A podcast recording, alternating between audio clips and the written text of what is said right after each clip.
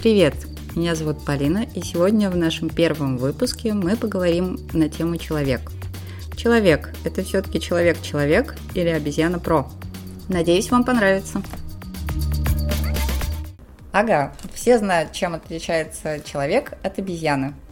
Человек от обезьяны отличается э, скелетом, человек от обезьяны отличается пальцами, волосатостью. Не все, конечно, отличаются, но большинство.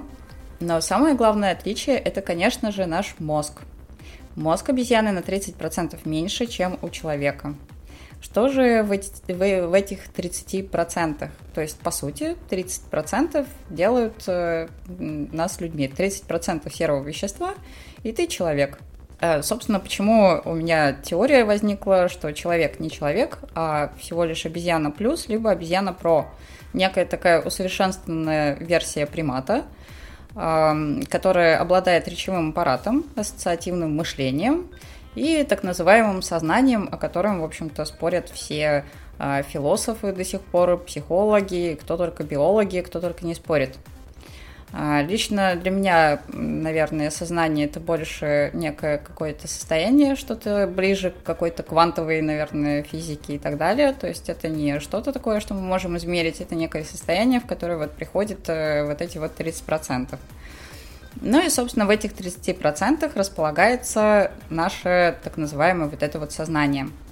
Сознание – это, в общем, э, то, что э, может э, как-то воспринимать информацию, обрабатывать и как-то на нее реагировать в ответ включая, соответственно, там ассоциативное мышление, включая, добавляя речевой аппарат и так далее.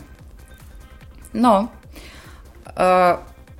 это наше сознание, это наше состояние, тем не менее, находится в стволе мозга, и оно такое не очень-то большое, не очень-то большой кусочек серого вещества. А все остальное это что? Это продукт долгой-долгой эволюции веков каких-то. Это произошел какой-то большой взрыв, там была где-то образовалась водичка, там какие-то там ползли э, организмы из водички, они обрастали там ножками, ручками, волосами, а потом как-то они стали там плоскоголовыми, потом у них мозг начал расти, и как-то вот получились мы.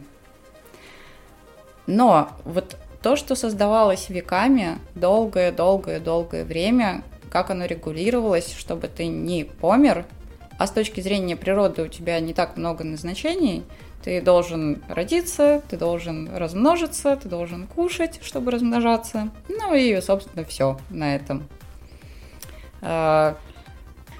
Так вот, э, это сознание, которое вот такое небольшое в стволе мозга, оно внезапно в какой-то момент решило, что а, оно ничего общего с приматами, обезьянами и так далее не имеет вообще. Если мы откроем любую Википедию, любой, любой какой-то словарь научный и так далее, мы увидим, что человек стоит отдельно от э, э, животного мира.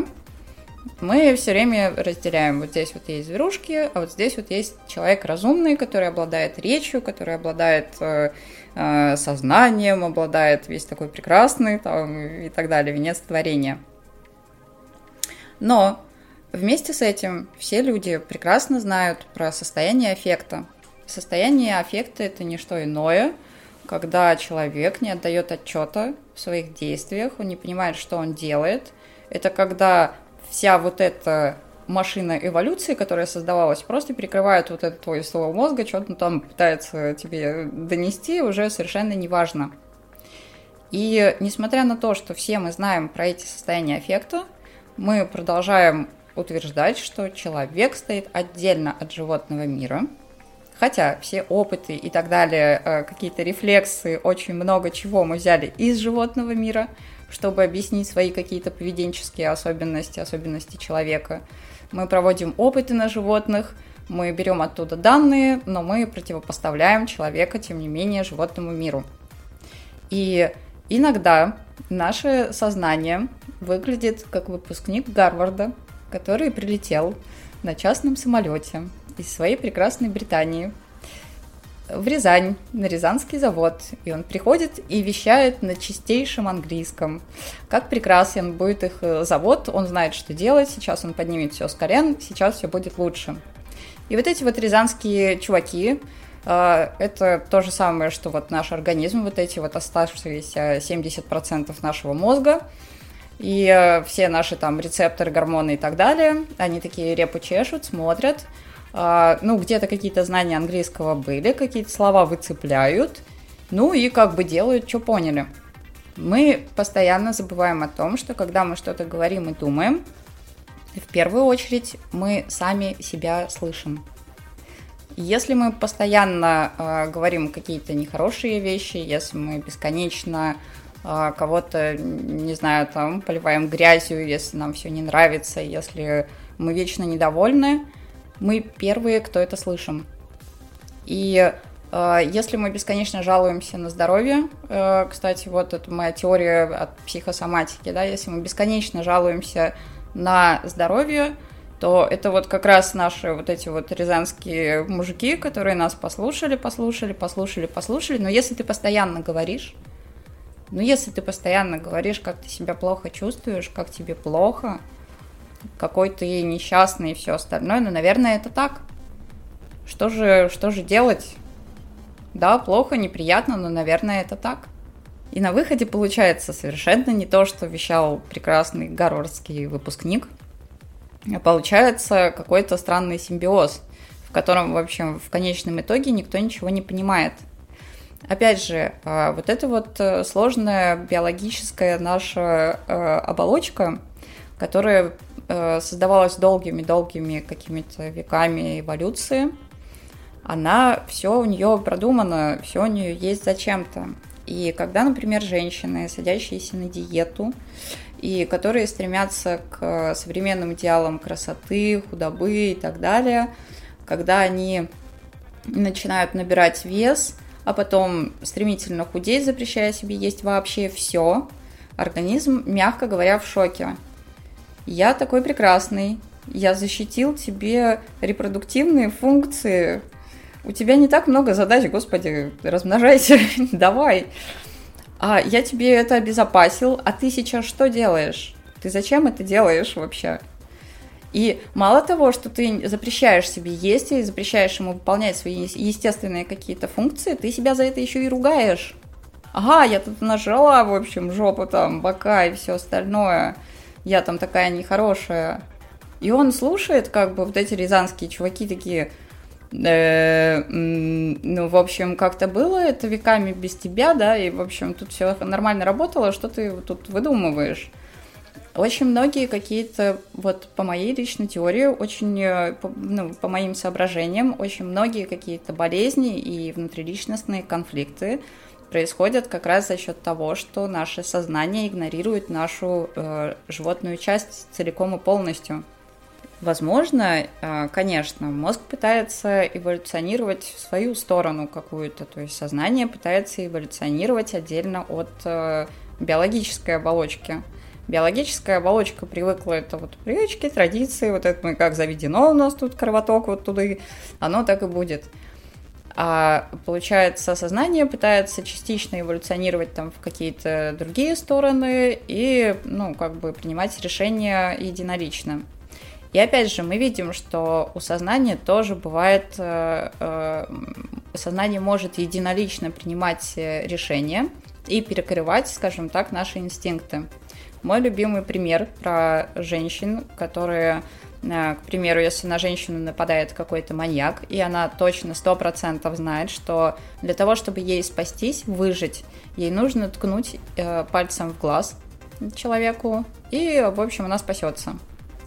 Далеко не каждая женщина сможет э, даже в такой критической ситуации ткнуть пальцем в глаз. Почему? Потому что с детства нас учили не тыкать людям в глаз, это во-первых. Во-вторых, мы все смотрели ужастики, по которым глаза растекаются, брыжут на э, противника и так далее. И это жутко просто, и это жутко настолько, что это перекрывает инстинкт выживания, главнейший инстинкт человека. Возможно, сознание учится у э, организма, то есть не то чтобы даже учится, так как они находятся в одной, в общем-то, лодке, то оно не может э, полностью его игнорировать. И, возможно, вот эти э, сознания пытаются строить свои законы и свои какие-то инстинкты. Соответственно, вот этот вот инстинкт не тыкать людям в глаз э, сознание поставило выше, чем выживание и сознание каким-то образом смогло это сделать. То есть перекрыло оно. Это как бы э, состояние аффекта наоборот получается.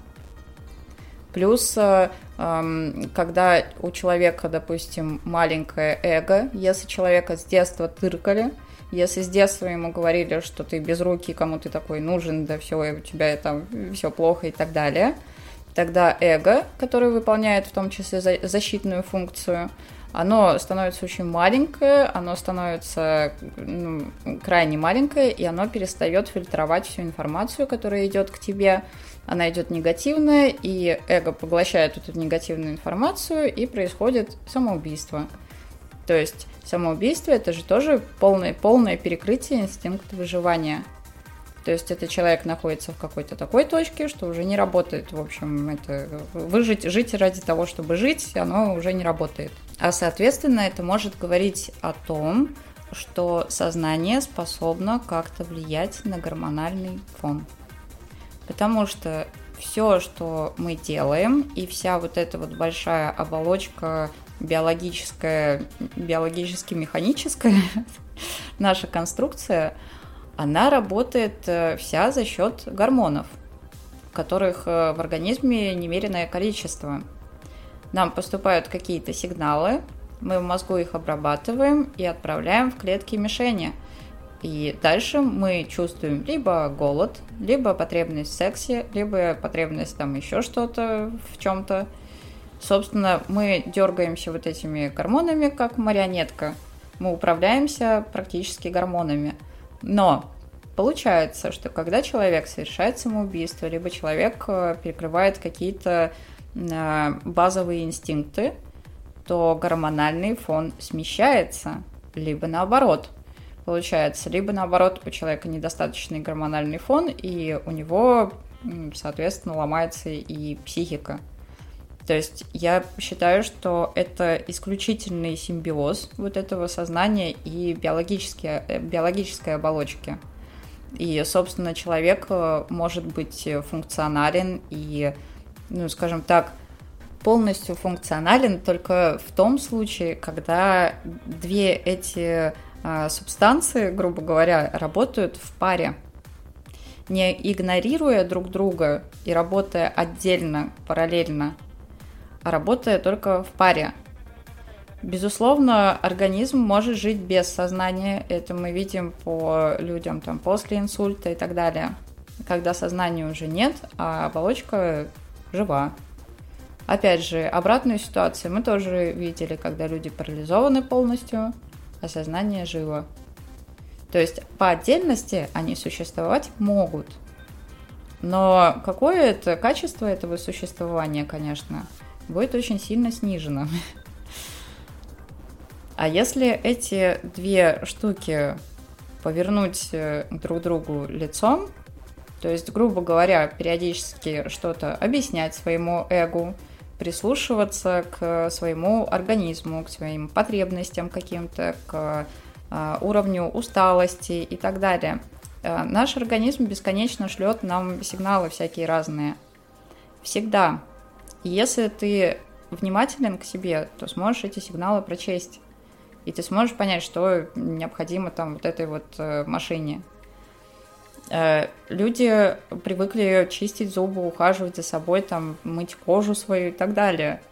Но э, я считаю, что необходима точно такая же гигиена и профилактика, грубо говоря, внутри себя. Пример, э, пример внутренней гигиены, например, может э, служить первое и самое главное – это получение знаний о себе, об устройстве своей психики, о работе своих мозгов, грубо говоря. Информации сейчас очень много, очень много информации, и у нас работают э, многие какие-то вещи одинаково. Да, мы все индивидуальны, мы все, конечно, со своими особенностями и тараканами. Но точно так же, как мы изучаем поведение обезьянок, мы можем изучать собственное поведение. Определенные повадки, как в группах животных, так и в социуме людей, они схожи. И в определенных э, ситуациях люди реагируют похоже. И чем больше ты будешь знать о себе, чем больше ты будешь понимать, как это работает внутри, что там есть внутри, как это все расположено, как это все задействовано, почему, почему у меня та или иная особенность, либо привычка, либо еще что-то. Чем больше ты задаешь вопросов и изучаешь себя, тем больше, можно сказать, ты чистишь зубы и моешь свое э, ментальное тело. вот так можно сказать. Тем больше ты заботишься о себе, ты узнаешь себя, а узнавая себя, ты не можешь себя игнорировать, ты будешь прислушиваться. Конечно, ты понимаешь, почему это так вот работает именно. Так, а не иначе. И оно будет так работать. Ты можешь хотеть, чтобы оно так не работало чтобы было по-другому. Но ты будешь всегда выглядеть как выпускник Гарварда на Рязанском заводе. Всегда. Поэтому, друзья, если мы хотим называться людьми, а не обезьяна плюс, либо обезьяна про, давайте больше будем узнавать о себе, о том, как у нас все внутри работает. Давайте больше размышлять, делать предположений, строить теории, обсуждать их – и тогда, я уверена, мы станем людьми.